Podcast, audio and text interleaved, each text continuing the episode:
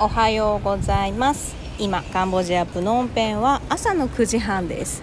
えっ、ー、と今えーと、月曜日と水曜日私はオンラインで、えーと、月曜日がヨガで水曜日が筋トレのオンラインをあのやってます。もともとこっちであのダンスママさんダンス部があって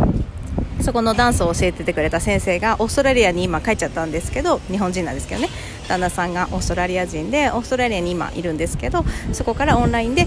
ヨガと筋トレを朝ね8時半から30分から40分ぐらいやってくれててそれが日課になってます。でこう朝からちょっとこう月曜日だったらねヨガをやって深呼吸をよくしたり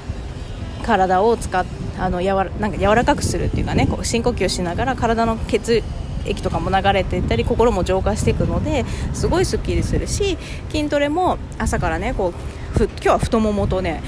腹筋強化だったんだけどそこの筋肉を意識するだけでその1日なんかこうシャキッとなる感じが好きでハマってます。なんかコロナ太り、まあ、コロナ太りっていうかカンボジア来てから何キロぐらい太った5キロぐらい太っちゃったのかな。結構あの食べて、ね、歩くこともなくなっちゃったしなんかダラダラしたりあの暑くて食べてばっかりいて太っちゃったんだけどなんか今ちょっとずつ体重が減ってきてて、まあ、筋トレもしてるせいもあると思うしなんかやっぱね心がねあのスッとあのすっきりする朝をね迎える日が多くなってきたのであの心も体も少しずつこうデトックスされてる感じがあります、まあ、そんな今日は朝でした。それで今日は、えーと、ちょっと思いついたことがあって、えーと、思い込み思い込みかな思い込みだったなっていうような出来事があって昨日夫の誕生日であのお店のスタッフがあの朝、ね、お祝いしてくれたり、まあ、昨日も家族で一緒にいたり朝もねなんか朝ごはんを食べないで下にお店に降りてって家族でそこで過ごしたりとかしてすごいなんかいい時間だなって思ってなんかこう私って思い込みがすごいたくさんあることに気がついててでそれも思い込みそれも思い込みそれも思い込みって言ってみるともうほとんどが思い込みでだから思い込みだなって思ったものを思い込みだなって認めてあげるとまた次の思い込むことができるからどんどんいいことを思い込みにしていこうと思って今循環させてるんだけどでまあすごい夫には感謝しててで夫にいつもそれ思い込みやでって言われるのがあの気づくきっかけだったりするんだけど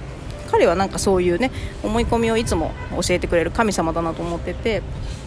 うん、で私ね夫と付き合った時あの車のドアを開けてくれたり荷物を持ってくれたりあのお店入る時も必ず先にドアを開けてくれたり私より先を行って私を通してくれるなんか私が思ってた王子様みたいな人だったのね。でも私そういうのに慣れてなかったからなんかそういうことされるのが本当に気持ちが悪くてあ無理無理無理無理って思ってた。あできるできる。自分でドア上げれる。自分で、ね、荷物持てるって頑張ってたんだけどいいからいいからってやってくれてたのね。そのうちなんかちょっとこうエスコートっていうかされることがねあのすごく嬉しいなと思うようになっててでなんでそれが無理無理って思ってたのかっていうと私なんてって思い込みがすごく多い、うん、私なんてこんなサービスを受けるあのキャラじゃない器じゃない人間じゃないって私なんてがすごい多かったのね、まあ、いわゆる自己肯定感が低いっちゃ低いんだけど、うん、なんか人に愛されたいって思うくせに愛されると私なんて愛される器じゃないので愛さ愛される価値がないのでみたいな自分の価値を否定してたんね、うん、なのに愛されたいって言うからそこでギャップが起きてあのいろんな具合悪いことが起きてくるんだけれどもあのこう何て言うんだろう。自分はお姫様でもいいんだよみたいなね。極端に言うと、うん、それぐらいしてこうエスコートされることに慣れていくと本当はすごい幸せなんだなっていうふうに思ってます。今でもねやっぱり夫と結婚する時は大体それが原因かな。なんかこう私より先に一歩前に出てやろうとしてるのに俺がやろうとしてるのにみたいな。なのに私が出しゃばるみたいな。あ大丈夫私できるからみたいな、うん、大丈夫ってすぐ言っちゃうんだけど。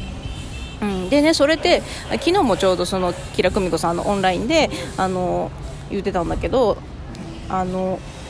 エスコートされるまで待つみたいな。